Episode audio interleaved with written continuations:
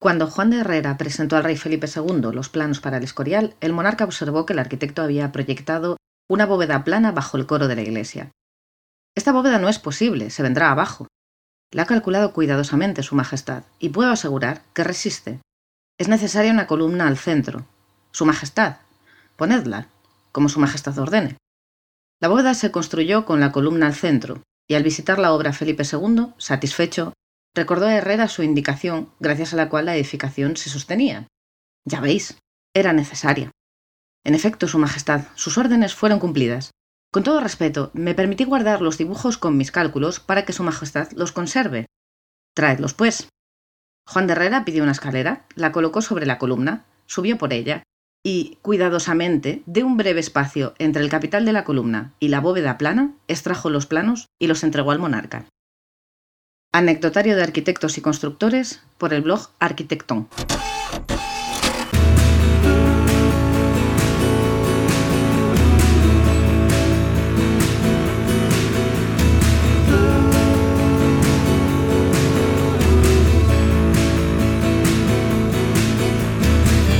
El amor será yo, arquitectura, episodio 29.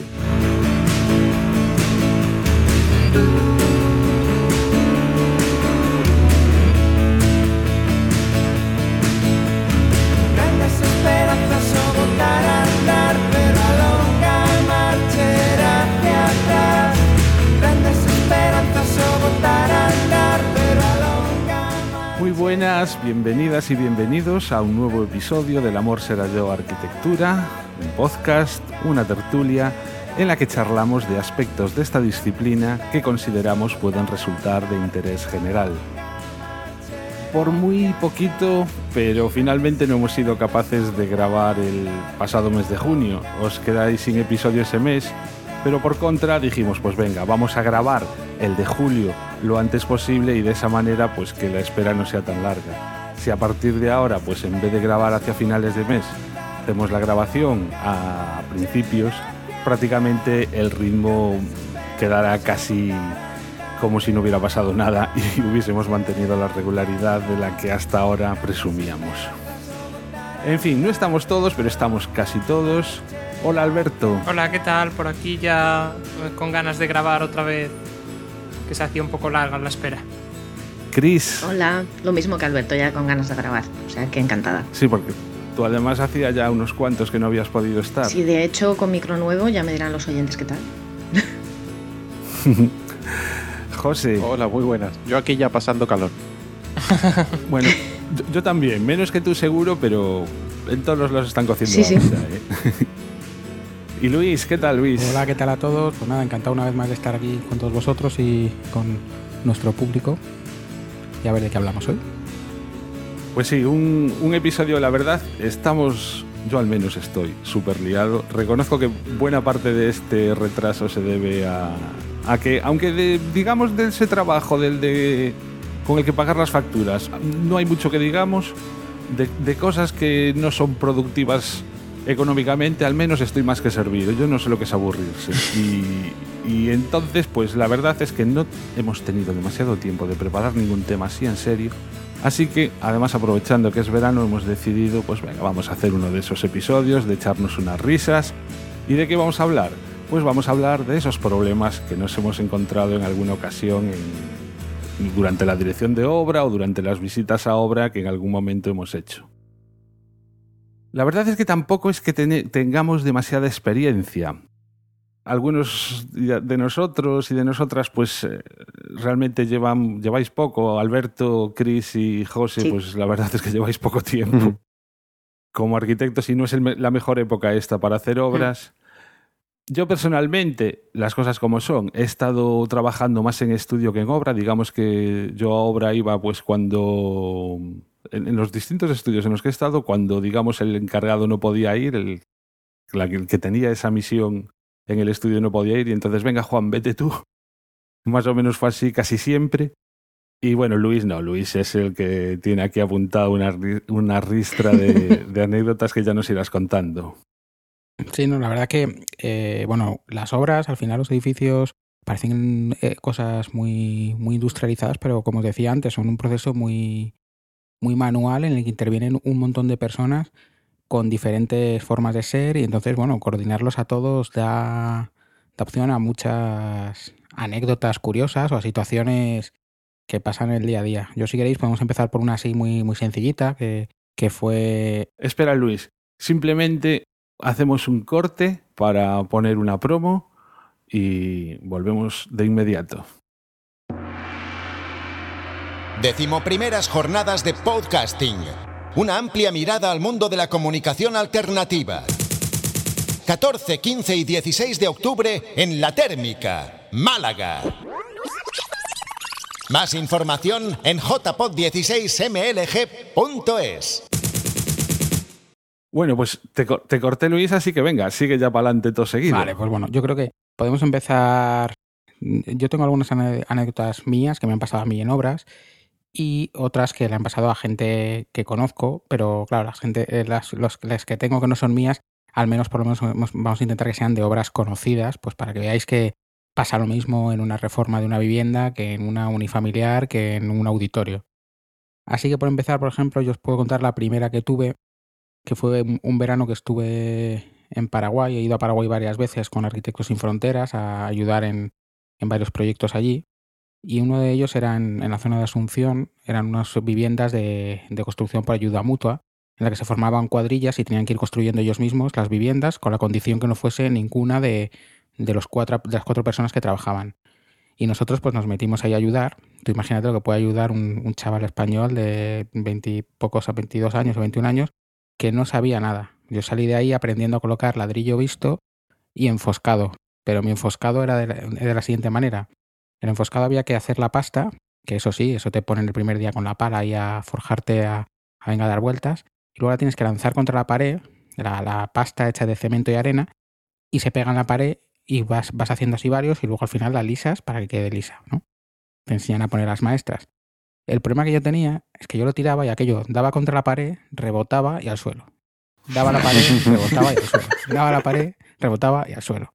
Y entonces veías la pared de los otros gente que sí que sabía totalmente terminadas y yo todo un montoncito de cemento en el suelo hasta que al final, claro, ya llegaron al, ingeniero jefe y le dijeron a los españoles no que nos salen muy caros. Porque claro, es que estábamos todo, todo, tiramos todo el cemento abajo, dábamos mucha conversación y, apo y apoyo, pero no, no conseguíamos sacar rendimiento a la obra. No sé si habéis probado alguna vez a enfoscar, pero eh, hay que coger el truco al principio. También es verdad que cuando lo haces con un cemento normal, vale, pero cuando lo haces con un cemento como lo hacíamos allí, con una arena que según quitabas tenía raíces y piedras y no sé, pues no era, no era el mejor cemento del mundo. Es que es un poco así. Yo, bueno, yo me acuerdo de una anécdota parecida también, que fue, yo creo que mi única obra, todavía sin, sin el título de. Todavía no había acabado, me quedaba como un año. Y estábamos haciendo un proyecto de investigación en la escuela, también con Arquitectura Sin Fronteras, de, de construir con botellas de plástico. Es decir, aprovechar los residuos de las botellas y eh, utilizarlos en los muros, ¿no? Entonces eh, hicimos unas pruebas antes eh, en Coruña para probar cómo funcionaban y demás. Pues eso, íbamos al taller de maquetas, hicimos unas maquetas a uno a uno y demás. Y después estábamos como dos o tres meses en Guatemala llevando a cabo la construcción con, bueno, con ese, ese sistema constructivo, ¿no? Y fue también muy curioso porque fue la única obra que, en la que estuve más o menos dirigiendo, todavía sin acabar, y marcando como unas directrices, pero al final había dos obreros y nosotros actuábamos también como obreros mayores. Colocábamos las botellas de plástico, las llenábamos de arena y demás. Y al final el sistema era muy parecido al de colocar ladrillo, solo que se colocaban las botellas para que fueran rígidas, llenas de tierra, y después también teníamos el tema de- del enfoscado. Y la verdad es que practicamos todos, pero ninguno, ninguno tenía mucha idea. Y la verdad es que quedaban como así, sobre todo los, los nuestros, bastante fulerillos. Y después vino gente también de, de las comunidades para aprender. Y lo más complicado era el enfoscado. Colocar las botellas unos encima de otros era más o menos sencillo, pero enfoscar, para nada. Sí, pero eso pasa también en, en más oficios. O sea, a mí, por ejemplo, yo cuando llego a una obra de las mías, si tengo que hacer una visita larga, eh, no puedo estar quieto sin hacer nada. O sea, me, me pongo negro. Entonces, eh, me cambié de oficina y teníamos ahí unos chicos que nos estaban poniendo la tarima nueva y yo estaba allí porque tenía que esperar a, que nos pusiesen a la DSL y no podía estar. Así que me puse y me puse a ayudarle a colocar tarima. Me enseñó el hombre, era un chico rumano y empecé ahí a colocar la tarima con él. Pero claro, el problema es que él iba iba un poquito, yo iba por delante un poquito y cada tarima que yo metía le saltaba tres de las que había colocado él. Entonces a la siguiente vez otras tres que le salto. Ya me coge de la mano y me dice, jefe no ayuda, mejor jefe no ayuda. Porque al pobre hombre le había deshecho en, en, cinco minutos el trabajo de dos horas. Antes, antes de seguir, eh, sacar un poco pecho y decir que ese edificio hecho con botellas de plástico a día de hoy sigue en pie y además se sigue utilizando allí en Guatemala para un montón de reuniones que, que tenemos, bueno, que tienen la gente que tenemos expatriada allí. Sí, sí, sí. Es, es... O sea que tan mal no quedó. No, es decir, y también al final era una cubierta de palma y demás, y tuvo como algún problema con la madera de, de la cubierta de arriba, pero al final también se arregló y no, no tuvo ningún problema. Y los muros siguen, yo creo eso, llevan ya cinco años y siguen resistiendo, que al final, como solo tienen que aguantar con presión, pues poco trabajo tienen que hacer. Bueno, ahora que habéis empezado así a contar de primeras experiencias en, en obra, yo la verdad es que no me acuerdo de cuándo fue la primera vez que me tocó ir. Supongo que iría de la mano de alguien, de, de, alguien con experiencia que me estuvo explicando, pero la verdad es que no me acuerdo. Pero tú lo tienes re reciente, ¿verdad, Chris? Sí, yo lo tengo muy reciente. Porque realmente yo he trabajado durante la, durante la carrera eh, yo trabajé en un estudio, pero vamos, estábamos todo el rato allí con, con papeleos. De hecho, me acuerdo que lo primero que hice en un estudio de arquitectura fue eh, encuadernar un proyecto entero y ordenarlo y comprobar que estuvieran todas las copias y que estuviera todo correcto y tal. O sea, el típico trabajo de, de oficina que podría haber hecho cualquiera, pero a mí me hizo una ilusión que me moría. Y además a mí siempre me ha gustado mucho todo lo que es de la papelería y demás y, me acuerdo de ser pequeñita y mi padre tenía una fotocopiadora en la oficina y yo estaba por allí y andaba con las fotocopias súper feliz. Entonces fue como un, o sea, fue un buen comienzo en, para mí. Pero la primera obra fue, fue hace relativamente poco. Sí, porque, bueno, hace relativamente poco. Bueno, da igual. Eh, cuando empecé a trabajar en febrero o en enero de, de 2015, empecé a trabajar eh, en un estudio con mi jefe y porque el hombre tenía demasiado trabajo, pero a ver, era un estudio que en su momento había tenido ocho personas y ahora estaba él solo por los temas de la crisis. Entonces él necesitaba a alguien para ver si volvía a conseguir retomar el ritmo, porque necesitas, o sea, al principio tienes que volver a empezar poco a poco, no puedes contratar cuatro personas otra vez, pero es un momento en el que él realmente necesitaba gente, pero no sabía cuánta, no sabía cómo.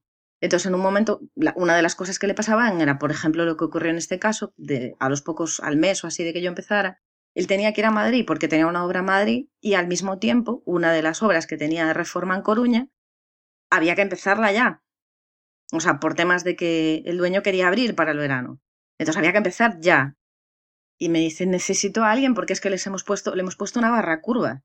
Necesito que vayas allí y ayudes a replantear una barra curva en ladrillo y no los puedo dejar solos, esto no se lo puedo dejar hacer solo.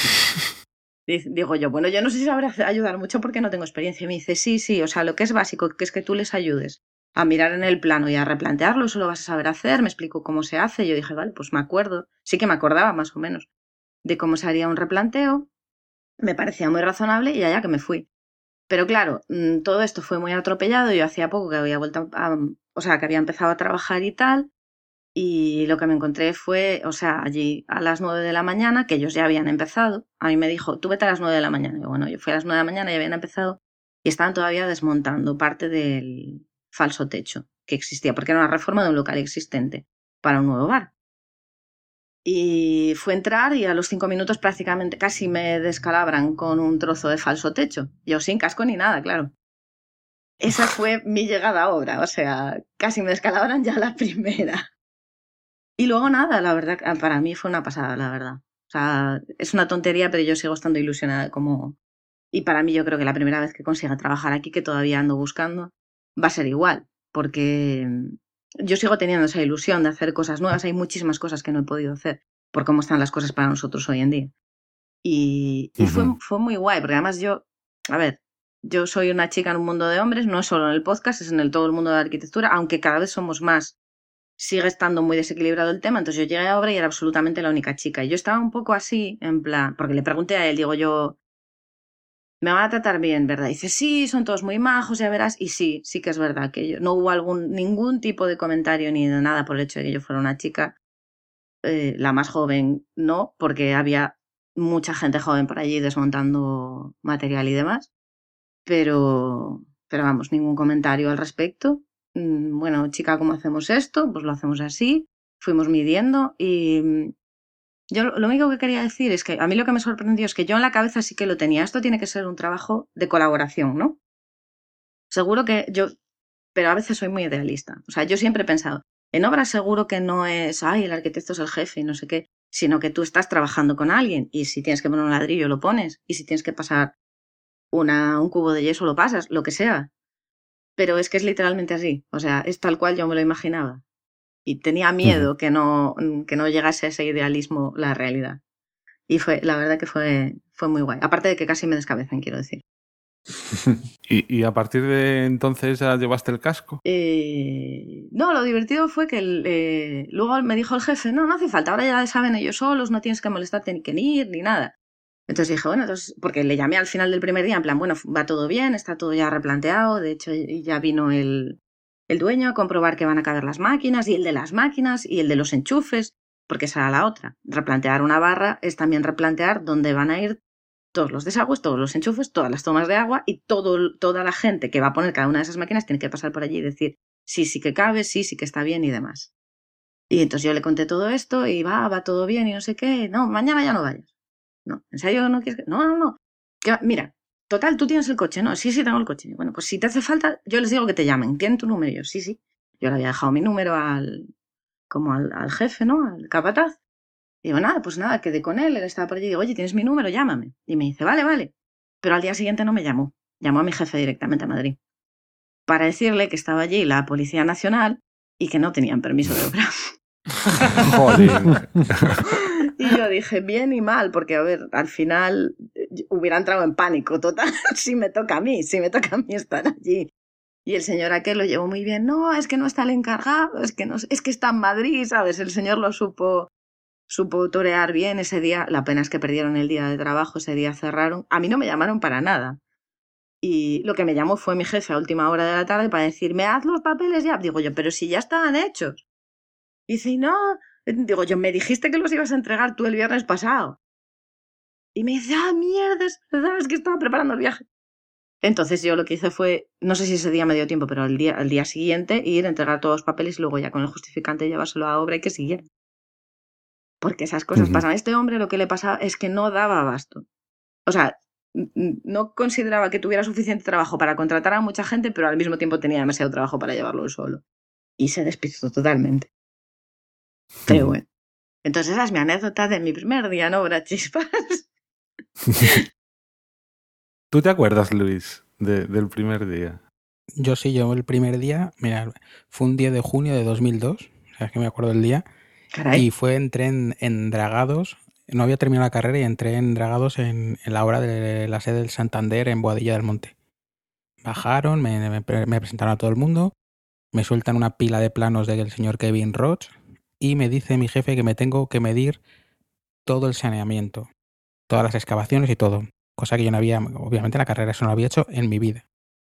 Y pasa un día, pasan dos, pasan tres, y me dice mi jefe, oye, el saneamiento que te pedí, ¿qué ha pasado con él? ¿Que no lo has hecho? Tal. digo, sí, sí, sí, lo he hecho. Dijo, bueno, pues dámelo. Y cuando le enseño yo al hombre todas las secciones de los tubos de saneamiento hechas con AutoCAD, desde, desde el punto cero con su terraplén a un tercio, desde el punto cero hasta el final, teniendo en cuenta la pendiente, calculando las, las secciones medias de cada tramo según la pendiente. Claro, había sacado los metros cúbicos de arena al, al centímetro, perfectas. Y me dice, mm, dice, es la primera vez que lo haces, ¿no? Y digo, sí, sí. ¿Y a ti nadie te ha explicado cómo va esto? Y digo, no, yo como nadie me decía nada, pues me he puesto y lo he hecho. Y me dice, bueno, pues buena iniciativa, pero la próxima vez pregunta. Dice, porque era tan fácil como decir que la máquina, el cazo más pequeño que tienes de 40. Con lo cual hubieses puesto 40 por los metros y ya está. Hubieses... O sea, una cosa que podía haber hecho en, media hora. Estuve tres días calculando como un loco eh, saneamientos y, despieces de piedras, de, de o sea, excavaciones y tubos y galerías y no sé qué. y me volví loco. Pero no, es. O sea, en, en, estudio me ha tocado hacer un montón de eh, tendidos de redes, ¿no? Pues, pues de saneamiento y de otro montón de cosas. Y las de saneamiento, además, como tienen el problema de que la, tienen una pendiente máxima, tienes que ir poniendo muchas veces para poder adaptarte. Si la pendiente es superior a la, a la pendiente máxima que admite el saneamiento, tienes que ir poniendo un montón de pozos de registro, ¿no? Sí. Para tal. ¿Llegaste a hacer todo eso? Sí, sí, de los pozos me calculé. Eh, como teníamos el anillo inicial, me miré que era, íbamos a usar los de Borondo, me miré que, el arranque, que es la boca en la que se estrechita y se va agrandando, eh, tiene un metro veinte y luego eran anillos de un metro, entonces por ahí me calculé. Y la última parte había que calcularse las hiladas de ladrillo que, que hacías, porque haces el arranque en ladrillo hasta la altura y luego a partir de ahí metes módulos de prefabricados de hormigón. Pues me calculé pozo a pozo también.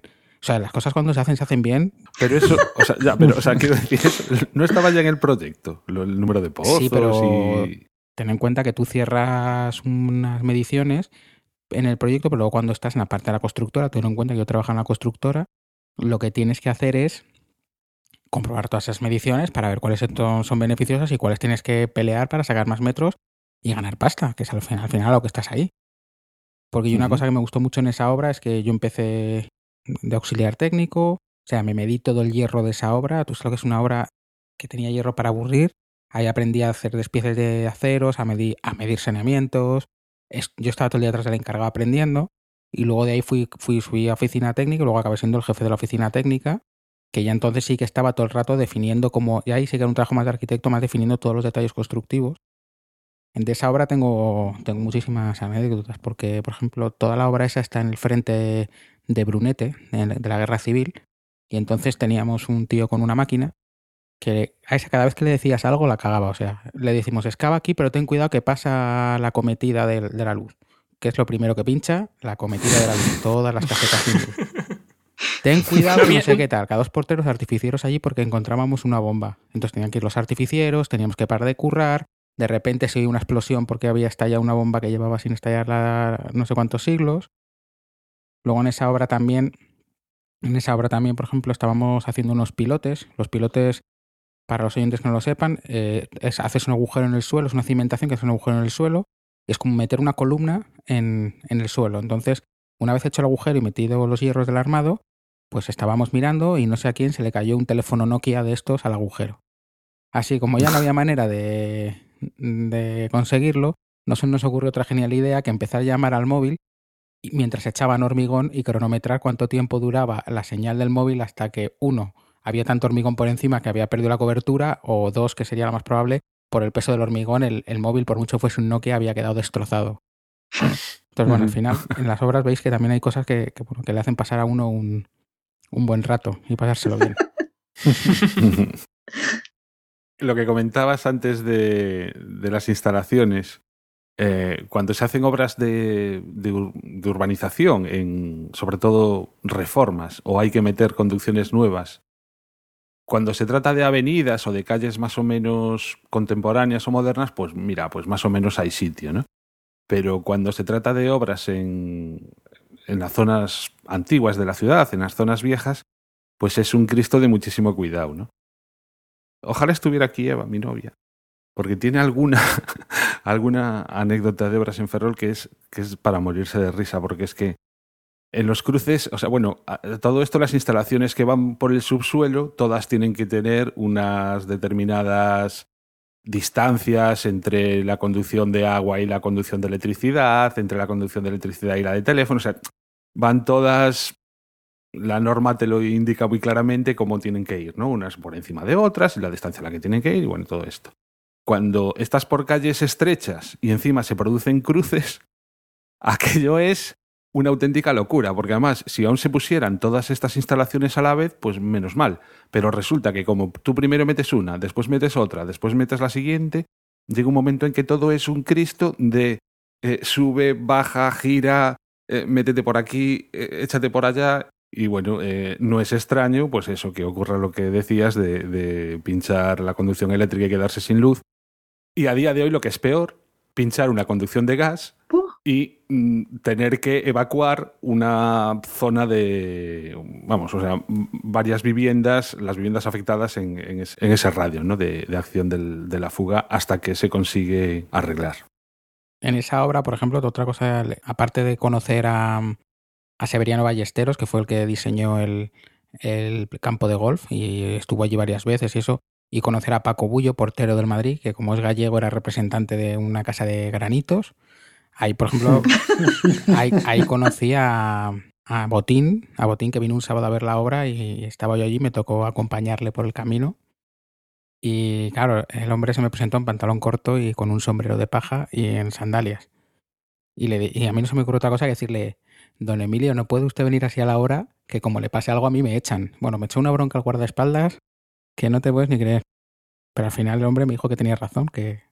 Pero bueno, siguió andando por la obra en pantalón corto, sin botas de seguridad, sin casco, porque era una obra en lo que estaba. Luego en esa obra, mira, me acabo de acordar. En esa obra, es que, es que me pasó de todo en esa obra. Llegado un momento, se les apuntó al banco que tenía que hacer un consejo de dirección allí. Teníamos el edificio hecha la estructura y entonces tuvimos que de repente, en cuestión de tres meses, cerrar un trozo de la fachada y acondicionar toda una zona donde iba a ser la sala de reuniones para que hiciesen la primera reunión del banco antes del estreno allí. Entonces, eh, claro, aquello, por mucho que impermeabilizamos, entraba agua. Y a, mí, ahora, todo esto lo puedo contar ahora porque ha pasado mucho tiempo ya prescrito. Pero no se le ocurre otra cosa a mi encargado que como no había, había una gotera que no localizábamos de cómo cortarla, metió en el falso techo un cubo con serrín y cerramos el pladur, pintó y ahí dejamos a, ahí dejamos a toda la reunión de altos gerifantes del Santander. Pues exactamente, exactamente seguimos aquí, seguimos aquí por una hora y 22 minutos que después de que se fue la junta hizo el techo entero catacroc y se cayó no podía más con el peso del agua. Ya no, podía, más. Pero es que en esa hora pasado todo. hicimos cosas que era todo al revés. O sea, de repente se apuntaban que iba a venir no sé quién a verlo y había que correr y, llegaron a pegar unos, unos grifos con silicona a, la pared para que viesen cómo quedaban, aunque luego hubo que quitarlos, pero barbaridades así. Era, era todo decoración, un, un telón de fondo. No, que es, es, que en ciertos momentos pues hay que hacer... O sea, no solamente, eso pasa en todas las obras. En ciertos momentos tienes que hacer una cosa que no es lo estándar, que no es lo ideal, pero que el ritmo de la obra, por lo que sea, te pide que hay que hacerlo así, ya sea porque el cliente necesita ver algo, ya sea porque, por ejemplo, yo ahora mismo estoy haciendo una obra que normalmente el orden lógico es pintar, poner el suelo y una vez que tienes el suelo pones puertas y armarios. En este caso, el pintor se ha ido de vacaciones en el momento que no tenía que irse. ¿Qué vamos a hacer? Pues poner los armarios antes de tiempo y que cuando pinte que se apañe él a tapar más. Pero es que si no, no llegamos a la fecha que hay que llegar. Pues. Ya, claro. Esas decisiones también hay que tomarlas muchas veces, ¿no? Por eso a mí me pasa eh, con, con mucha gente al final que pasa por el estudio, por la oficina, que que quieren hacer un plan tipo de obra para el tipo de obra que hacemos nosotros, que son muy, muy parecidas, pero es que es imposible, porque luego no hay dos obras iguales, porque no hay dos clientes iguales, no hay dos épocas del año iguales, no hay dos momentos iguales. Esa también pasó en esta obra de la reforma del bar que te digo yo, pasó exactamente lo mismo. Lo que pasa es que yo ya ni me acordaba, pero eso me lo contó el jefe. Y yo vi el, el antes y el después y tal. Vi el, el jefe me dijera, bueno, ayúdame a buscar un color, porque tal, porque no sé qué. Bueno, pues buscar un color buscamos un color tierra cálido, pero muy clarito, o sea, un beige, ¿vale? O sea, que no fuese blanco, pero y que fuese cálido, porque iba a ser un restaurante y el, o sea, el restaurante, el bar se llama Fuego Lento, muy recomendado, en, cerca de la Plaza Maestro Mateo en Colonia, por cierto. Pam. vale. Eh, en la que estábamos en esa, bueno, pues vino el pintor y tal, y qué código es de color, no sé qué, vale, pues yo me lo apunto. Os podéis imaginar que el color no, no, no fue el color, o sea, nos trajo un color, sí, en vez de ser un beige clarito, pues trajo un color, yo qué sé qué os digo, un, rosa, un, un, rosa rojizo, un, color tierra, un color tierra. Y era como, pero es que no lo ves que no se parece nada a lo que te enseñamos ayer. Ah, yo seguí el código, había escrito él mismo el código, no entendió su propia letra, un código, un RAL, lo escribió él mal, y ahora, y ahora te comes la pintura. O sea, era en plan, como no hay dinero para más, ahora te comes la pintura. Y mi jefe, Cristina, ¿qué hago? ¿Y qué hago? ¿Y ahora qué hacemos? Digo, vamos a ver, ¿tú no vas a comprar pintura blanca igual? Dice, sí, digo yo, pues ya está. Compra pintura blanca y mezcla y hacemos esto. Y sobre la marcha se nos ocurrió a él y a mí que había varios azulejos que queríamos pintar. Y entonces eh, pedirle al pintor, ya que había hecho esa pringada, que por lo menos luego se le ocurrase, que hiciese tres cubos de distintos colores el color original no, que era horroroso, el, color original con un poco de blanco, con más blanco, con muchísimo blanco. Y, luego y pintarlos casi todo eh, mitad y mitad color blanco y... O sea, quiero decirte, aclarar el color directamente con blanco, y luego utilizar la gradación de colores para decirle ahora nos lo pagas haciendo más trabajo de pintor. Porque nos la has liado, pero bien. Porque es una vez que está ya comprado el bote de pintura, ahora qué haces, la tiras, no, tienes que pagar otra. Pues no. Lo que tú dices, Luis, que te tienes que buscar la vida. Claro, al final hay que saber cómo salir. Sí. O decirle que ese rosa es el que está más de moda. O... Ya, pero tío, que no había quien venderlo, ¿eh? Que mira que eso no había cómo venderlo, de verdad. Uf. Bueno, os voy a contar una de la capilla de Valdeacerón, de Sancho y Madridejos. Es esta capilla que, que tiene unas formas triangulares muy extrañas, que es como si fuese un papel doblado y que es, es bastante conocida. Ha estado en sellos y de correos y es, es bastante... Se ha visto en un, montón de sitios, ¿no? Cuando estaba haciendo esta obra, a mí en, un día en, clase, eh, Sancho me contaba que, que habían hor- hormigonado un triángulo, se entera en hormigón visto y entonces había quedado con coqueras. Coqueras son sitios en los que cuando has echado el hormigón, en vez de quedar lisito todo gris, se ha disgregado, se ha ido el agua, entonces ha quedado ahí una zona que queda como un agujero en la que se ven las piedras de dentro del hormigón. Eso en una obra normal, le das así con un martillo flojito para que se desprenda lo que está suelto y con un mortero de reparación se alisa y queda bien. Pero cuando es hormigón visto, esos arreglos se acaban notando. Entonces Sancho le dijo al, al encargado que tenía que, que picarlo y volver a hormigonar. Y le dijo que "No, usted es que no sabe lo que cuesta esto, porque tal, lo, lo de siempre. Siempre que hay que hacer algo de esos te ponen muchas pegas. Sí. Y entonces llegó Sancho y llevaba un reloj. Yo aquí en el guion os he puesto, os he puesto Rolex, pero no, no recuerdo, no recuerdo qué marca de reloj me dijo, pero era un reloj bueno. Sí, un Omega, una cosa de esas, ¿no? Sí, no, o Rolex o el que fuese, era un pedazo de reloj. Y llegó y le dijo al encargado, ¿usted sabe lo que cuesta este reloj? Y le dijo, sí, sí, ese reloj cuesta. Pues dice, vale. Puso el reloj encima de la mesa, cogió un martillo, le pegó un martillazo y le dijo, bueno, pues yo ya he puesto mi reloj aquí y lo he destrozado, ahora me cambias eso y lo, y lo cambias. Y se cambió.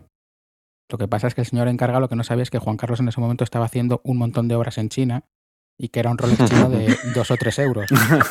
Pero claro, que al final, yo siempre decía, ¿no? A mí de pequeño me acuerdo que mis padres fueron a China y me trajeron un Rolex chino y yo lo llevaba en la mano y todo el mundo sabía que era falso.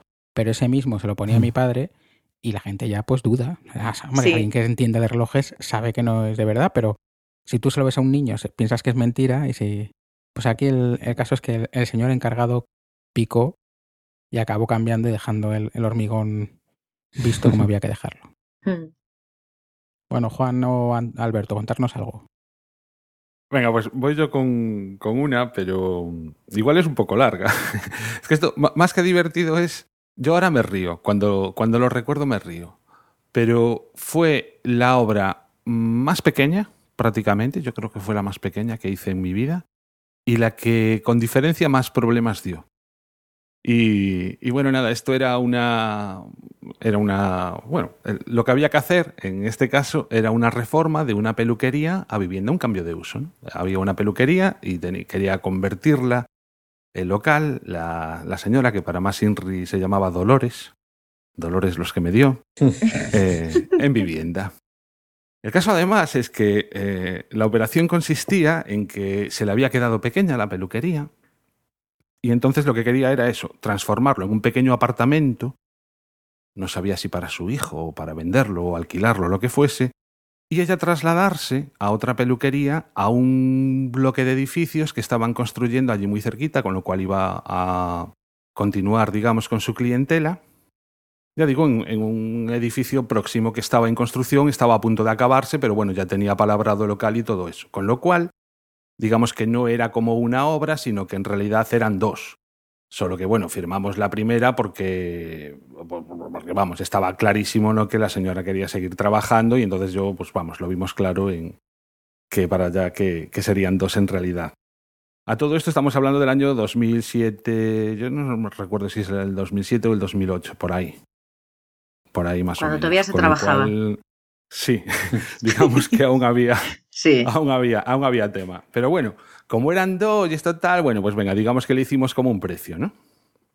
Bueno, el caso es que empieza la obra, eh, yo voy a, como hago siempre, cada vez que empezamos un proyecto, pues lo primero que hago es irme a ver cuáles son las normas urbanísticas del edificio en cuestión para ver si hay algún tipo de problema o lo que sea. Y por mala suerte descubro que el edificio en el que está el local que había que reformar está dentro de un suelo urbanizable. bueno, la, eh, la mayoría, bueno, la no sé si la mayoría o no, pero bueno, los que sois arquitectos o, o, estáis relacionados con la profesión sabéis de sobra lo que es un suelo urbanizable, pero bueno, para toda aquella gente que nos escucha y que no tiene por qué saberlo, pues digamos que un suelo urbanizable es una bolsa de suelo que queda dentro de un suelo urbano o, suelo de núcleo rural, bueno, casi siempre suelo urbano, en el que lo que dice el plan general de ordenación de esa ciudad dice que ahí no se puede hacer absolutamente nada hasta que mediante otra figura urbanística que bueno pueden ser varias pero yo que sé un plan parcial o bueno que hay que gestionar todo ese suelo de forma que se cree viario nuevo, se urbanice, se hagan aceras, se pongan las instalaciones que sean, se ceda parte del suelo para equipamientos, para espacios libres, tal. Entonces, digamos que el plan no puede entrar, cuando se hace el plan general, no se puede entrar a tanto detalle, con lo cual se crean esas bolsas de suelo urbanizable que en un futuro se gestionarán de esa manera. Una vez se haya gestionado ese, pues, digamos, ese plan parcial o lo que sea, ya a partir de ahí se podrá construir. Uh -huh. Mientras tanto, en ese suelo no te dan licencia absolutamente para nada, prácticamente para nada. Si existe algo allí dentro, pues te pueden dejar que hagas alguna pequeña reforma, digamos, de mantenimiento. O sea, yo qué sé, si allí dentro hay una casita y tiene un agujero en el techo, pues le dejan que lo arregle. Sí. Y cosas así. Pero lo que no dejan es hacer, por ejemplo, obras como, las del como este cambio de uso. El caso es que yo dije, uy, aquí va a haber problemas. Y lo primero que hice fue irme al ayuntamiento a consultar directamente con los técnicos que después se encargarían de dar el visto bueno a la obra, dar la licencia. Les comenté el caso y las cosas como son. Este edificio, para que os hagáis una idea, cuando se redactó el plan ni siquiera aparece en los planos. Es decir, era un edificio que estaba se construyó, o sea, tenía la cuando se aprobó el plan ya tenía la licencia de construcción. Con lo cual, aunque estaba aprobado el plan, ellos tenían licencia de construcción sí. y hicieron el edificio. Por eso no aparecía en la cartografía del plan general, no aparecía ese edificio, pero el edificio efectivamente allí estaba. Entonces yo les dije, mirad, pasa esto. Y me dicen, va, no te preocupes, eso es un edificio de hace dos días, no va a haber problema en que hagas el, el cambio de uso. ¿no? Bueno, pues, pues vale, pues bien, voy yo y me lo creo. Con lo cual, hacemos los planos, hacemos toda la historia. Bueno, la, verdad es que era una cosa tan pequeña, tan pequeña, tan pequeña, el local, que para cumplir las normas de habitabilidad prácticamente solo había una distribución posible. Porque aparte, la señora no es que tuviese mucho dinero tampoco, se quería gastar poco dinero en la obra, con lo cual todas las instalaciones que tenía ella para, para la peluquería había que conservarlas. Es decir, lo, lo, que era un baño que tenía seguiría siendo el baño, con alguna ligerísima modificación, y donde tenía las tomas de agua para el lavacabezas y todo eso, pues allí justo tenía que ir el fregadero. Entonces, con esos condicionantes y con las normas de habitabilidad, hmm. solo había una forma posible de. solo había una distribución posible. En definitiva. Y mira que nos rompimos la cabeza, pero bueno. Es que, es que no, no podías de los planos que hicimos no podías tocar 10 centímetros. Y además coincidió que estaban cambiando las normas de habitabilidad. Mm. Las normas de habitabilidad que vinieron después eran muchísimo más exigentes y directamente por las dimensiones del local no se podría haber construido una vivienda en, en ese espacio. Cuando se aprueban unas normas de, de habitabilidad siempre hay un plazo y digamos que estábamos en ese periodo en que ya estaban aprobadas las nuevas, pero no así las... Eh, o sea, te, digamos que podía seguir construyendo en ese plazo hasta la entrada en vigor justa de, de las Un normas. Un periodo nuevas. de gracia, ¿no? Y de adaptación. No, no, más que de gracias, o sea, en el momento en que se aprueban, pues de adaptación, siempre sí. hay Un margen, sí. unos, unos meses, Sí. tal, ¿no? Que además siempre coincide que el primer día que entran, o sea, el último día antes de tal, en el colegio entran cientos Sí, de, buscando visados. de, de visados, ¿no? Con, Mm. con la anterior norma. Bueno, pues el caso es que nada, hacemos esto, eh, lo llevamos a que nos den la licencia y la licencia nos viene denegada. ¿Por qué? Porque se estaba realizando una obra en un suelo urbanizable, patatín, patatán, lo que os he contado antes, ¿no? Y yo le digo, pues mira, pues eh, yo te avisé, obviamente yo se lo comenté también a la clienta, le dije, mira, puede haber este problema. Y me dijo, bueno, va, malo será. Eh, ¿Qué gallego es eso? Si lo podemos hacer, sí, si lo podemos hacer bien y si no, pues nada, tal. En fin, yo pensando, sí, si lo podemos hacer bien, pero como al final no te lo dejen hacer, a ver si yo voy a cobrar o no. Esa sí, era. Obviamente. Porque además yo decía, como no se haga la obra, lo que no va a haber es tampoco la siguiente, la de la, nueva, la de la nueva peluquería. En fin, bueno, el caso es que tiramos para adelante y le digo yo, mira, lo mejor es que vayas a un abogado y te redacte un, una alegación a ver si somos capaces de, cambiar esto, ¿no? De, que nos den la licencia de alguna manera. Y la señora me decía que no tenía pasta para el abogado y yo me caché 10. Y al final, como siempre, como los arquitectos sabemos de todo, me pongo yo a currar la que podía ser una alegación. Y la alegación, pues bueno, hombre, la verdad es que la justifiqué todo lo que pude, en el sentido de explicar, pues, por ejemplo, eso, que era un edificio absolutamente nuevo, que cumplía con todas las ordenanzas que exigía el plan para ese suelo, y no solo eso, sino porque además estaba justo pegado al borde del perímetro del suelo urbanizable, con lo cual también cumplía la ordenanza de la calle a la que se pegaba eh, el edificio y el suelo este. Es decir, Mm, había como varias mm, razones ¿no? para que de alguna manera pudieran hacer la vista gorda. Ya no recuerdo, sinceramente, todo lo que todo lo que aporté, pero bueno, entre otras cosas, en la alegación ponía que había tenido una conversación, además recuerdo que hasta le había puesto la fecha, porque como yo soy de apuntar las cosas en la agenda, tenía la, la fecha en la que había hablado con el técnico municipal y que me había dado más o menos permiso.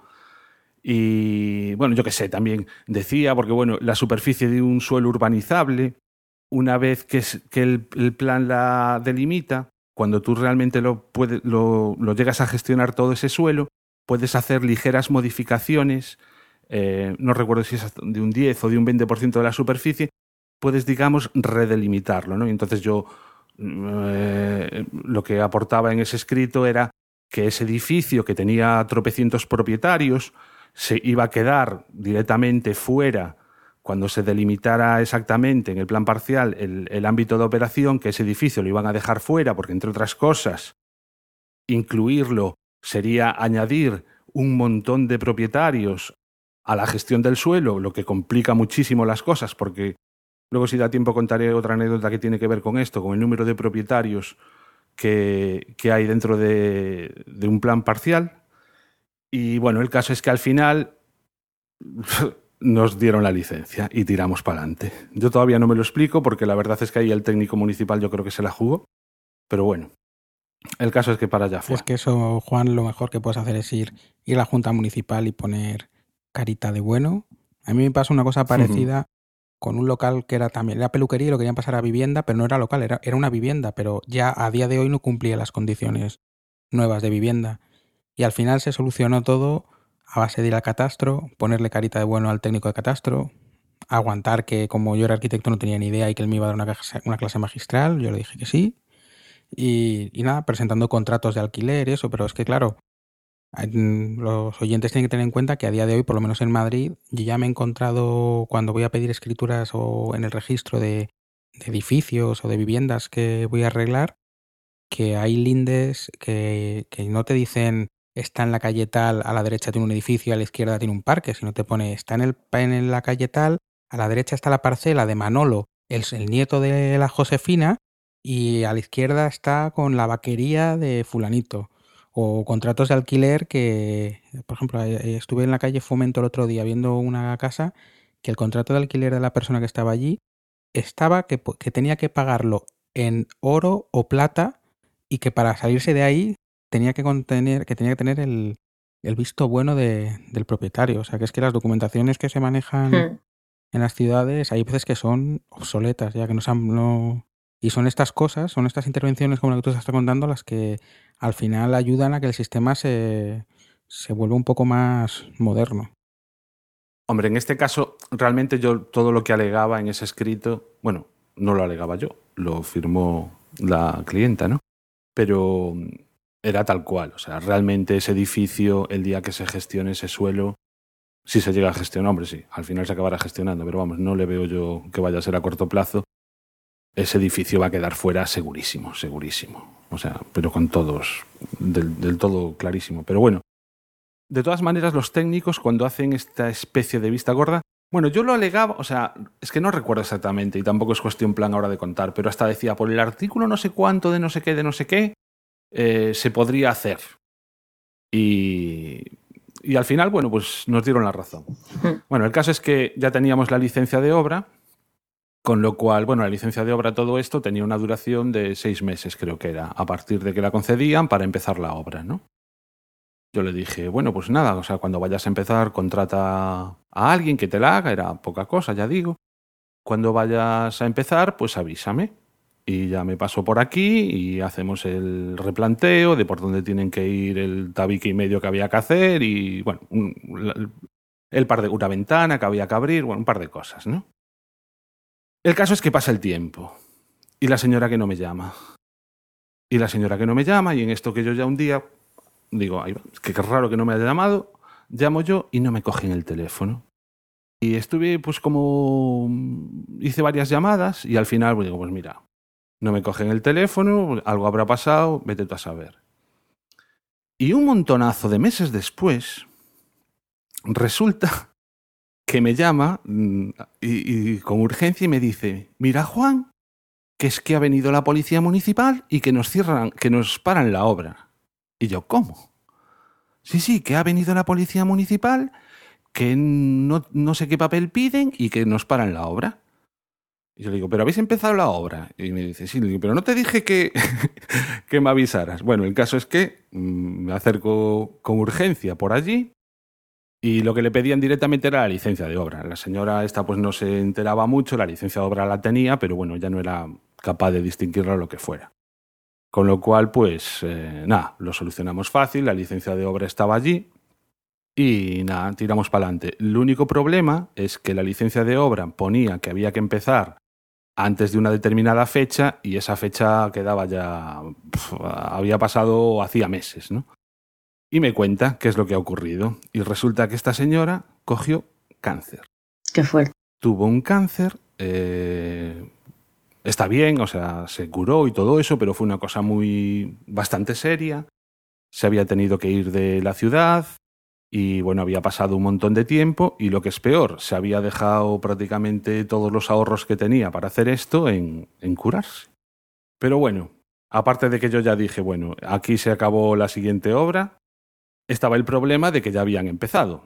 Ya que estaba allí, pues me pongo a mirar y me doy cuenta perfectamente de que en vez de estar haciendo lo que eh, estaba en los planos, habían hecho ligeras modificaciones. Ligeras modificaciones como eran, por ejemplo, mover un tabique 10 centímetros. A mí a ojo ya me, lo pareció. Y entonces le dije, ¿tienes un metro por ahí? Pum. Saqué el metro y zasca. Resulta que un, habían hecho lo que es el, sal, el salón, cocina, comedor. Lo habían movido un poquito, o sea, lo habían hecho un poquito más pequeño para dejar que el dormitorio fuese, ganase esos 10 centímetros y de esa manera ya no cumplía las normas de habitabilidad porque hay que inscribir, había que inscribir un círculo uh -huh. de 3 metros. Tal, bueno. Y le digo, ¿cómo no me avisaste cuando empezaste la obra para que hubiera venido yo aquí a replantearlo tal, ¿no? Y me dice, va, no, va, empezó a darme así disculpas y le digo, mira, pues es que esto lo tiene, hay que tirar este tabique y volverlo a hacer tienes que moverlo 10 centímetros porque como, ve, como venga así, yo lo que no voy a hacer es, es, firmar el fin de obra mintiendo a sabiendas y si yo no presento el documento con el dibujito de que cumple habitabilidad, en el concello no te van a, o sea, en el ayuntamiento no te van a dar el fin de obra. Y si no te dan el fin de obra, pues bueno, tú aunque la acabes podrás seguir utilizándolo, pero si lo que quieres es venderlo alquilarlo lo que sea, Además, no vas a poder. La cédula de habitabilidad dependerá de eso, con lo cual que todo esté legal, ¿no? Y que se, realmente se pudiera vivir ahí. Claro. Luego al final, como veremos, pues no hubiera pasado nada, pero el caso es que yo le dije, mira, yo no voy a firmar algo que no es. O sea, porque es que además ya estaba cansado del tema, ¿no? Porque cuando no te hacen caso, cuando ves que las expectativas hmm. Eh, lo que pasa es que, claro, también yo ya me había hecho amigo de la señora, ¿cierto? O sea, ya había una relación, porque es que no os estoy contando un montón de historias que hubo por el medio. Me daba pena encima del tema del cáncer, que quieras que no, tal, y le dije, mira, tienes que. El tabique hay que moverlo. Ella empezó, bueno, a ver si son 10 centímetros. O tiras el tabique o yo no te firmo Es el que fin de eres obra. muy, muy duro, Juan, ¿eh? No, o sea, es que lo tuve claro. ¿eh? Yo- es que yo tuve un caso similar, pero hice totalmente lo contrario. No, pues yo me puse. O sea, para la. Iba a decir un taco. Para lo poquita obra que era. O sea, con lo fácil que es que te llamen por teléfono. Sí, sí, no, hombre, y- eso- y- entonces, o sea, son errores que se los busca el cliente pues por no confiar en quien debe. Que es que además, a ver si me entiendes, me- me- es un trabajo o sea, por el que me va a pagar. o sea, la dirección de obra hay que firmarla. Vayas por ella o no vayas. Con lo cual, concho, si, si es algo que, que vas a pagar, pues asegúrate de, pues eso, llamar al arquitecto y hacer las cosas bien. Que luego yo haya puesto puertas correderas y tú las pongas abatientes, pues vale, mira, por ahí paso. Pero en, el- en este caso, o sea, es que directamente no cumple habitabilidad, no, no- yo no me la juego. Es que para mí es, es como engañar al cliente. Mm. Si, en fin. Bueno, el caso es que al final la convencí de que moviese el, el dichoso tabique, ¿no? Pasaron más historias, como que a todo esto los vecinos empezaron a protestarle, empezaron a decir que no se podían hacer obras, ella tenía en las escrituras que sí que se podía, o sea, por las propias escrituras, cuando compró el edificio, había una cláusula que decía clarísimamente que sí que podía en un futuro pues, convertirse a vivienda, ¿no? Mm. Lo que pasa es que a los vecinos les molestaba porque la peluquería tenía acceso desde el exterior y entonces de comunidad de vecinos pagaba poquísimo Mm. porque no tenía gastos ni de luz de- ni de ascensor ni tal. Entonces digamos que los vecinos no estaban muy a gusto con que de una peluquería pasara a ser una vivienda, ¿no? Y bueno, pues eh, me tocó otra vez a mí hacer de abogado en vez de arquitecto con todos estos propietarios, de demostrarles qué tal. Al final se acabó la obra con, otro, con más problemas porque a todo esto el tío que le estaba haciendo la obra dejó de hacérsela porque le dio un no sé qué y, y entonces quedó la obra casi a medio hacer y tuvo que contratar a otro y no tenía dinero y cómo le pago. Bueno, a todo esto imaginaos lo que sudé yo para cobrarlo. Mm. Nada, al final pues se convirtió en vivienda y ahí están, pero obra pequeña, muy poquito dinero, un montonazo de horas, hacer trabajos para los que no estoy ni capacitado, ni me he formado, ni son mi obligación y, y bueno, todo por encima, encima más barato de lo que debería haber sido, o sea, de lo que deberíamos haberle cobrado, porque contábamos con la siguiente obra que nos llegó a, a suceder y, y bueno, esa es la anécdota que tengo, que ya digo, ahora me río, pero Alberto, tú te acordarás que ya nos conocíamos, que de vez en cuando te comentaba mis penas, ¿no? Con, Me con acuerdo, me acuerdo de la cafetería de hablar del tema. Yo tengo un caso parecido, pero, pero lo solucionamos diferente. Era también un local que se quería transformar en vivienda. Lo que pasa es que tenía cuatro metros y pico de altura y el cliente lo que quería era hacer una doble altura y, y ocupar la parte de arriba como dormitorios, aunque tuviesen dos metros diez de altura. Así que, bueno, yo le dije que toda esa parte, que yo no, obviamente yo no podía hacer un proyecto que no cumpla. Entonces le dije, yo eso no se lo puedo hacer. Y hicimos el proyecto de cómo quedaría el local solamente en una altura. Y el tío hizo la obra y, y puso el techo, hizo toda la parte de abajo con la idea de luego quitar ese techo y, y con- y cuando le diesen el cambio, hacer la parte de arriba. Con lo cual en la obra lo Sí. hizo a mínimos. O sea, para decirte que, que en la primera inspección eh, el baño estaba, la cocina estaba sin amueblar y el baño estaba, estaba sin inodoros ni nada. Y bueno, llevó los inodoros y lo- el inodoro lavabo y los, los dejó ahí en cajas, pero no los instaló. Y bueno, yo por hacer un favor le, le firmamos el fin de obra, presentamos y tuvo inspección. Y allí la acompañé el día de la inspección. Y claro, el técnico decía, pero bueno, si es que no están instalados ni los aparatos sanitarios. Dice, si es que no tenéis ni cocina. Pues el hombre empezó a, a soltarle un rollo que si le habían despedido, que si que, lo, que se iba a vivir allí, pero al final yo no sé qué rollo le contó, que, que, que, eh, llega el técnico y dice, lo que yo no sé es por qué el arquitecto firma el fin de obra estando esto así. Y me miran a mí los dos y ya no Yo le dije, no, no, si yo soy el constructor, yo no tengo nada que ver con el arquitecto. Claro, no. Y digo, encima que te estoy haciendo un favor, me- no, a mí no me metas en el, Y al final se solucionó, como estaba la obra sin tocar nada, instaló los aparatos sanitarios y como cocina instaló una encimera con un fregadero, volvió el inspector, le valió y ya está. Y lo desmontó todo y al final hizo la obra que él quiso ya sin licencia, sin un arquitecto y sin, sin nadie por medio. O sea, mm. que, las licencias, en mi opinión, muchas veces son muchos impedimentos. Pero bueno, hay de alguna manera que asegurar que se hacen las cosas bien. Claro, claro. Conste que al, final, en este caso de la peluquera, cuando llevamos el fin de obra, yo tranquilísimo, o sea, cumplía todo. Estuvimos esperando a que fueran a, visitarlo para, pues eso, para que finalmente lo aprobase el consejo.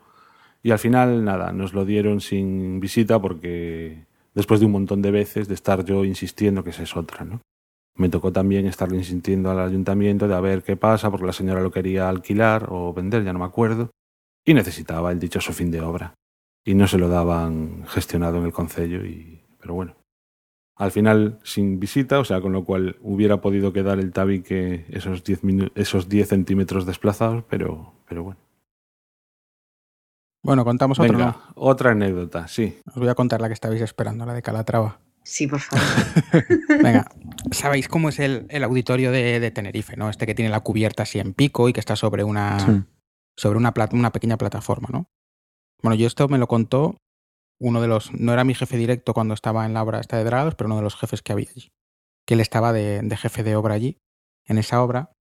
Y entonces, bueno, este había tenido varias discusiones con Calatrava por, por bueno, pues cuando viene un artista a la obra y se da contra de bruces contra un tío que está ahí todos los días luchando por ese dibujito, pasarlo a la realidad, pues saltan chispas habitualmente.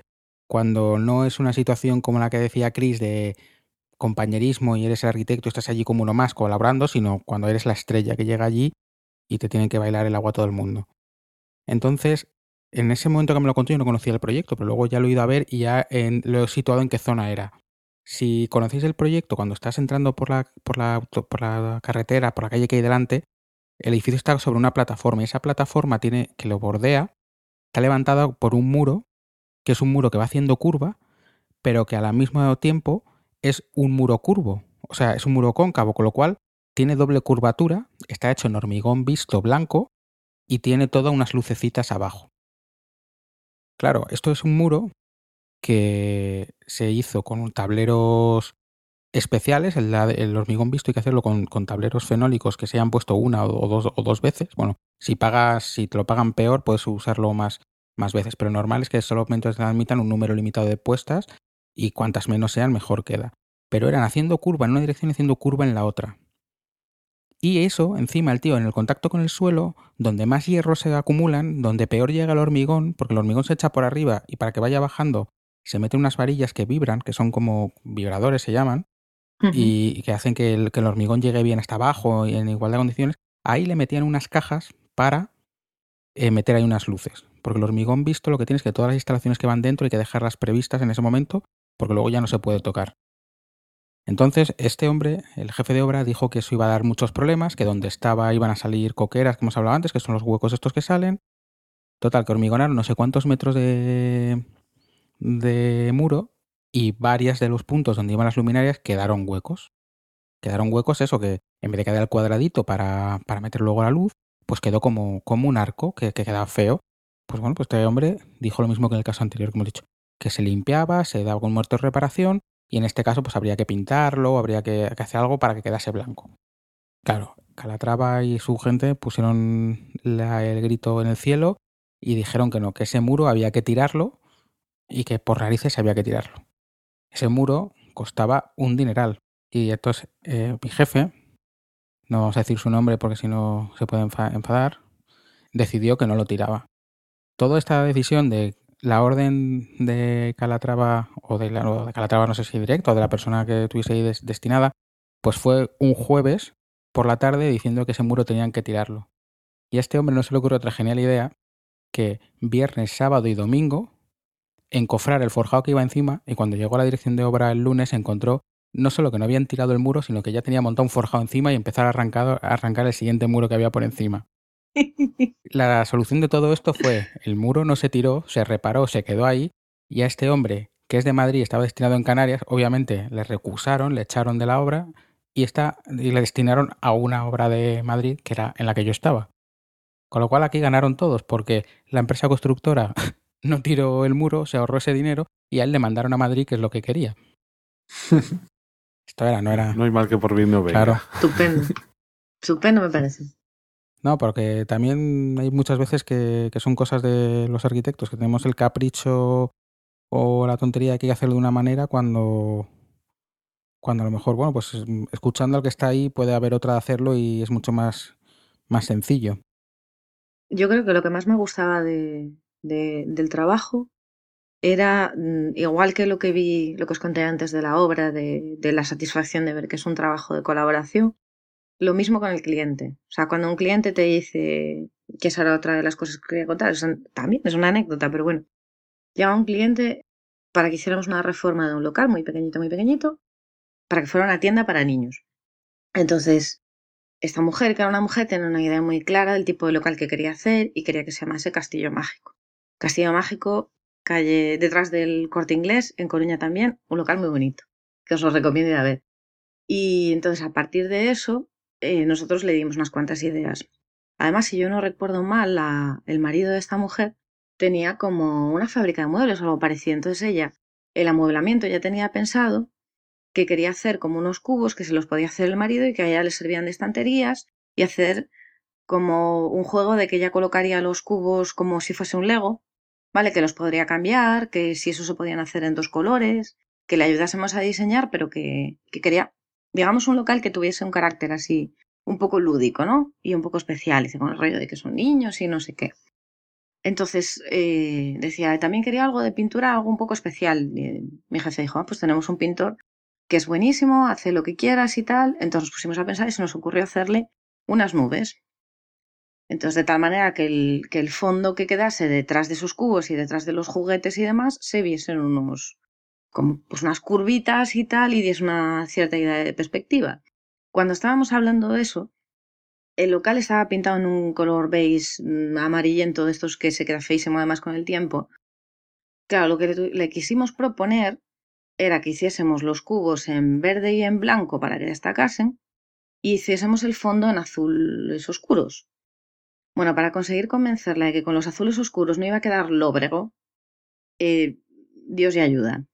Y después ella estaba empeñada y dice, no, no, pero el techo va a quedar negro. No va a quedar negro, vamos a utilizar este azul. Y le enseño un azul en una carta RAL. Y me dice, pero entonces va a quedar muy claro, entonces no es azul oscuro como me explicas.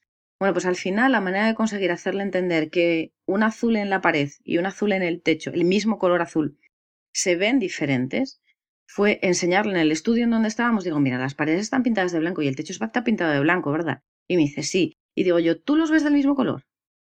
Y me dice, sí, digo, no, no, no. Yo no te digo si son del mismo color. Tú y yo sabemos que aquí el jefe los pintó del mismo color. Pero tú los ves del mismo color. Y se quedó así para y dice, ay, sí, sí es como gris. Digo, bueno, pues exactamente eso es lo mismo que vamos a hacer nosotros y además así nos vamos a aprovechar del tema y no nos va a hacer eh, falta comprar más colores azules. Con dos colores azules te hacemos que parezca que hay tres o cuatro. Y entonces estaba la señora y tal, y al final la convencimos, hicimos renders y tal, eso nos vino muy bien, y le enseñamos fotos de, de locales. Hay muchísimos locales, por ejemplo, de restaurantes que ahora se ha puesto de moda, que esté todas las paredes en negro y tal. Entonces nosotros le decíamos, fíjate, esto es negro, y se ve como moderno, se ve bien. Fíjate que se ponen los muebles de color blanco, que hay los objetos destacan y demás. Tú vas a tener un material muy colorido. Entonces, si tú les pones detrás eh, un fondo de cualquier color que no sea un poco oscuro o muy claro, no va a destacar. Nosotros lo que queremos es que destaque tu producto. O sea, tú, o sea, yo si te hago un fresco estupendo y luego encima pones delante, imaginaros lo que os estoy diciendo. Los productos que vendes son Frozen, Bob Esponja, Cars, o sea, todo producto de franquicia de todos los colorinchis del arco iris, digo yo, si te pongo colorinchis y más colorinchis, le va a explotar la cabeza al niño. Y a ti te vas a estar allí 12 horas metida. Entonces al final eh, concedió y yo, eso es un gran triunfo el haber llegado a un acuerdo entre la idea que tiene el, el cliente de lo que quiere hacer y lo que tú le puedes aportar de eso va a tener estos defectos o va a tener estas ventajas. Y para mí es un triunfo porque la señora se quedó súper feliz y súper encantada con su local. Bueno, ¿cuentas tú alguna, Alberto? Mm, vale, cuento ahí un poco. A ver, yo creo que la que voy a contar ahora, creo que es la que derivó en que, en que estudies arquitectura. Y va un poco. Van las dos enlazadas, porque en realidad, en la casa donde vivía mi abuela en Ourense, desde que yo tenía. yo no me acuerdo, a lo mejor seis años o, o así, eh, estuvo siempre en obras, porque era una casa antigua, no, es una casa de ciudad, sino es una casa como en las afueras de ciudad, es una casa unifamiliar. Y entonces eh, era una casa también más o menos antigua y queríamos actualizarla para, para vivir todos, ¿no? Entonces, desde que yo tenía 6 años hasta, yo qué sé, hasta los 14 o 16, estuvo continuamente en obras, por así decirlo. Era una obra que no terminaba nunca. Primero se hizo la parte de abajo, después la primera planta se reformó entera las habitaciones, y ya el último paso fue eh, la parte de arriba. Imaginaros si era curioso que mi padre, que es profesor, los fines de semana nosotros estábamos viviendo en Coruña y los fines de semana íbamos a Ourense y, echábamos una mano en la obra, sobre todo mi padre. Y eso también en vacaciones, en verano, era cuando más se avanzaba y se echaba una mano en la obra, ¿no? Entonces teníamos un albañil y mi padre al final hacía como de, de peón. Y en el colegio, cuando yo creo que fue a mi hermano, que tiene un año más, menos que yo, cuando estaba en infantil, le preguntaron eh, cuál era la profesión de, mi padre. Y él, como lo veía todos los veranos y demás eh, en obra, le dijo albañil. Entonces, ya ves, en plan, la primera reunión de la profe con, con, mis padres, decir, ah, pues sí, nos dijo que era albañil. Pero ¿cómo dijo que era albañil si yo soy profesor, estoy aquí toda la semana y demás? Pues era porque él tenía la imagen asociada de que la única vez que lo veía trabajar era cuando, cuando estábamos reformando la, la, casa. Desde echar una planchada, que fue lo primero que se hizo en la planta de abajo, eso debíamos tener, yo que sé, 6, 7 años, a después, bueno, pues echar mano pues en eh, hacer las juntas de las piedras y demás, ¿no?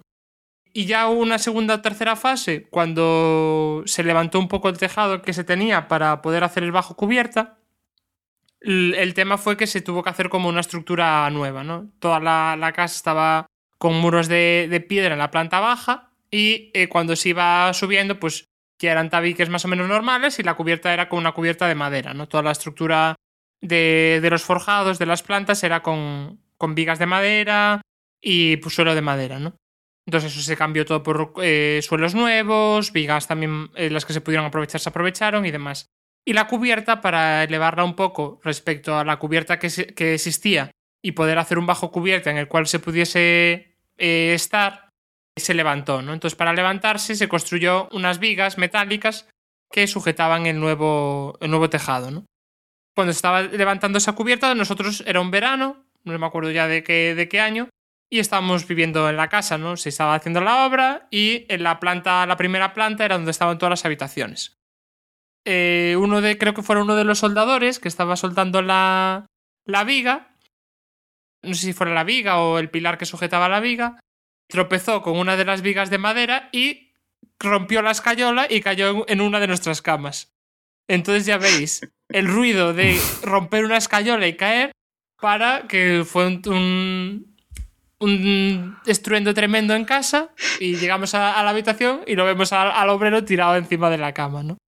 Entonces fue ahí en plan súper... Eh, sin saber muy bien cómo había aparecido y había caído en la cama, que fue en plan un desastre. Y entonces un poco yo creo que todo el, trabajo después de elegir carrera y demás deriva de, esos 12 años de, o 10 años de obra continua, de ver los fines de semana ahí de ese trauma eh, estar en casa.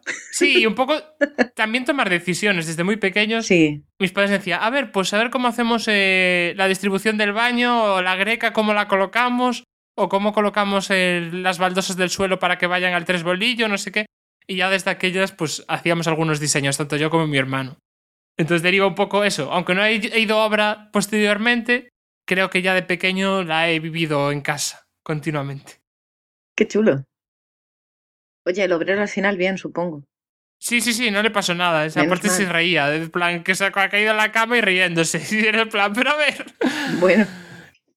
No, no, no le había pasado nada de nada, pero bueno. Bueno, pues llevamos ya una hora de episodio prácticamente o sin prácticamente, no sé exactamente después de la edición cómo quedará el tema. Yo creo que para un episodio así de veranito las cosas como son, tampoco es que nosotros tengamos mucha, mucha gracia Mm. contando anécdotas, pero a no ser que queráis contar alguna más, yo creo que ya lo podríamos ir dejando por aquí. Yo creo que está bien. Yo, yo es que solo he hecho una, una dirección de obra y no, no tuve ninguna anécdota que destacar de ahí. O sea que- Sí, en, el fondo yo creo que las, eh, las anécdotas, al menos la experiencia que yo tengo, de la poca experiencia que tengo en obra, yo podría contar anécdotas de más bien de otro tipo, ¿no? De, del trato con los clientes, a lo mejor mm, con los planes urbanísticos, ¿no? Hay, hay muchas. Lo que pasa es que no- normalmente no son divertidas, sino más bien lo contrario. Son. Mira, voy a, voy a contar la última, que tiene que ver con esto. O sea, simplemente en, precisamente realizando un plan parcial, uno de los problemas que tienen los planes parciales es que son bolsas mm, de suelo eh, que engloban muchos terrenos. Y entonces, a no ser que los terrenos sean de un, dos, tres, como mucho, propietarios, la cosa se complica, porque son muchas personas a la hora de tomar decisiones. Y encima no son decisiones democráticas al 100%, sino que cada uno, el valor, digamos, del voto de cada uno depende de la cantidad de suelo, es proporcional Mm. a la cantidad de suelo que aporta a la bolsa de, de terreno que, que se ha de gestionar.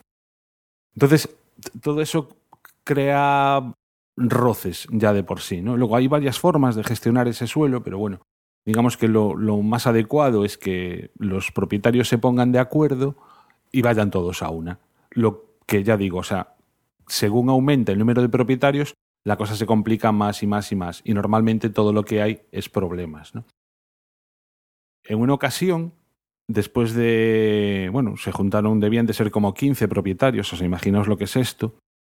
Y el problema vino en que las escrituras. O sea, cuando tú tienes un terreno, el catastro pone que es de una superficie, las escrituras ponen que es otra la superficie, y probablemente la cartografía de la que dispones te indica que las parcelas son otra superficie diferente.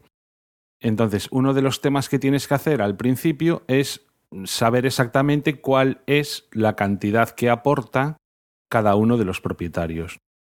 Bueno, pues en una de estas había un, un par de propietarios que iban a la contra constantemente en todas las decisiones con el resto y a mí ya me estaban cargando un poco porque cada vez que tienes una reunión con ellos pues directamente te podían bloquear una reunión y cuando había que decidir algo, pues directamente no, no se podía decidir nada, pues por este tipo de bloqueos y, y, vuelta a reunirse y vuelta a perder tiempo y la gente se cansa y si ya un, una gestión de un plan de este tipo es larga, pues encima alargarla, digamos, por el capricho de algunas personas, pues fastidia bastante, ¿no?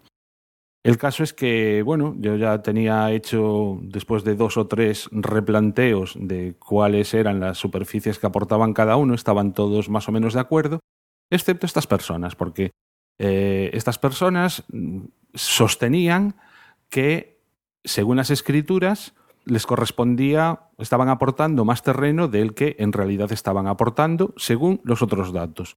Los datos del catastro, sobre todo, y la planimetría con la que contábamos, la planimetría municipal, que no es que fueran exactas, pero digamos que coincidían bastante, uh -huh. ¿no?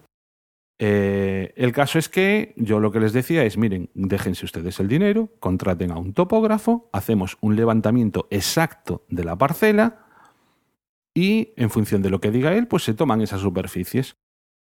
Y se negaban, y se negaban, y se negaban, porque que no, que no, que las escrituras es lo que manda, que patatín y que patatán.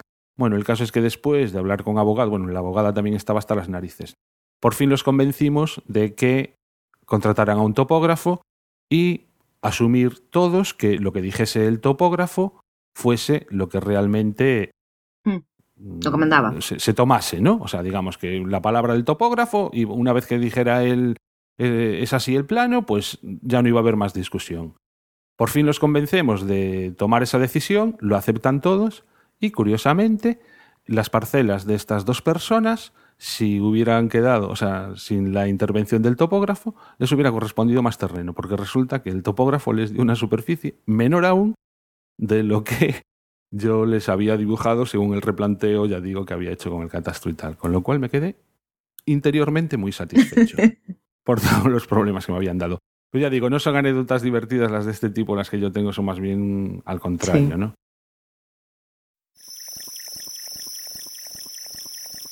Como é, como é? Commons Baby, non? Como Baby. baby, baby.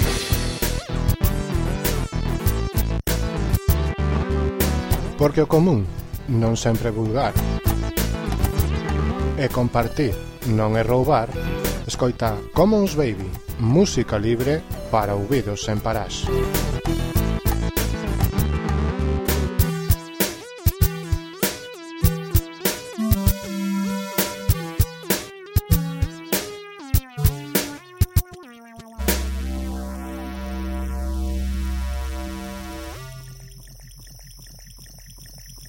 Common, common, commons, baby, baby, baby, baby.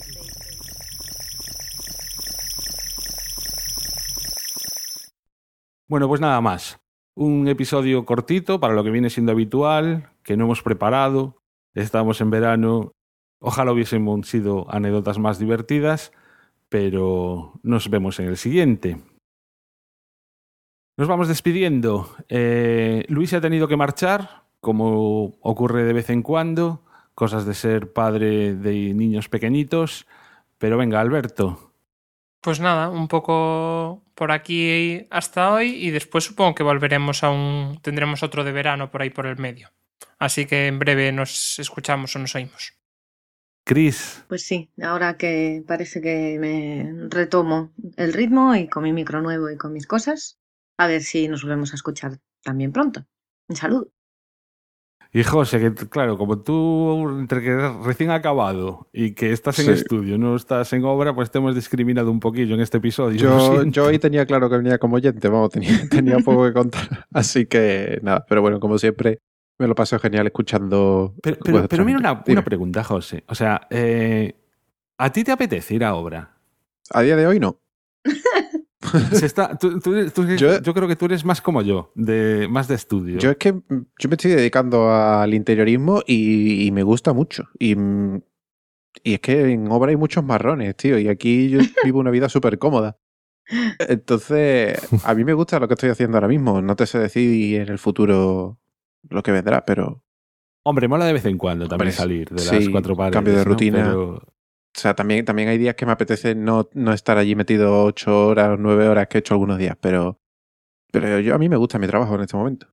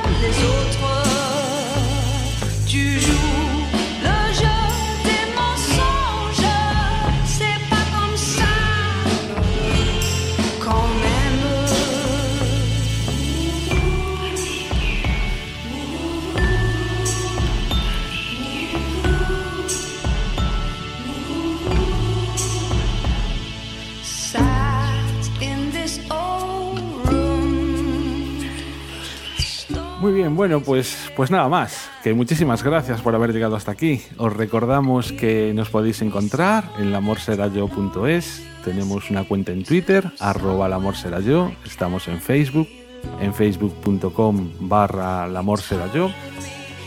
Los episodios los encontraréis, además de, en el blog, en iTunes y en iVoox. Ojalá nos dejéis de vez en cuando alguna reseña por allí.